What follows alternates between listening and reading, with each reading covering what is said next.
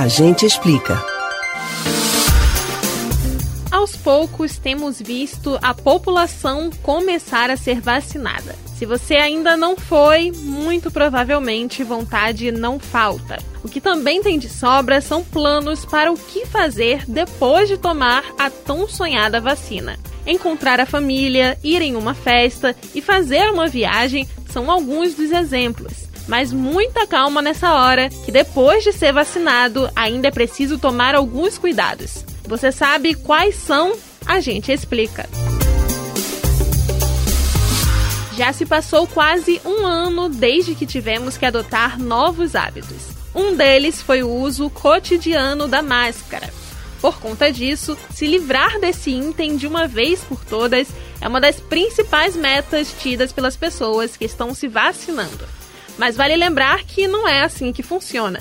É necessário que as pessoas vacinadas continuem se protegendo para evitar infectar e transmitir outras pessoas é que a vacina protege da doença e não da infecção. Uma pessoa já vacinada pode se infectar com o vírus e passar para outra. Quem está vacinado terá a doença de maneira leve, sem grandes consequências.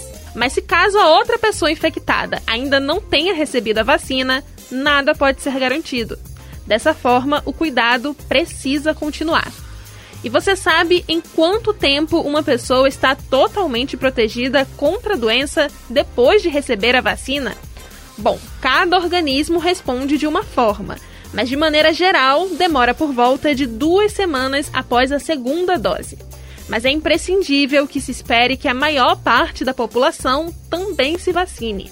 Por enquanto, 4 milhões de brasileiros já se vacinaram o número pode até parecer alto, mas só representa 1,91% da população brasileira. Por isso, o melhor a ser feito é continuar tomando todos os cuidados. Você pode ouvir novamente o conteúdo desses e de outros A Gente Explica no site da Rádio Jornal ou nos principais aplicativos de podcast. Spotify, Deezer, Google e Apple Podcasts. Beatriz Albuquerque para o Rádio Livre.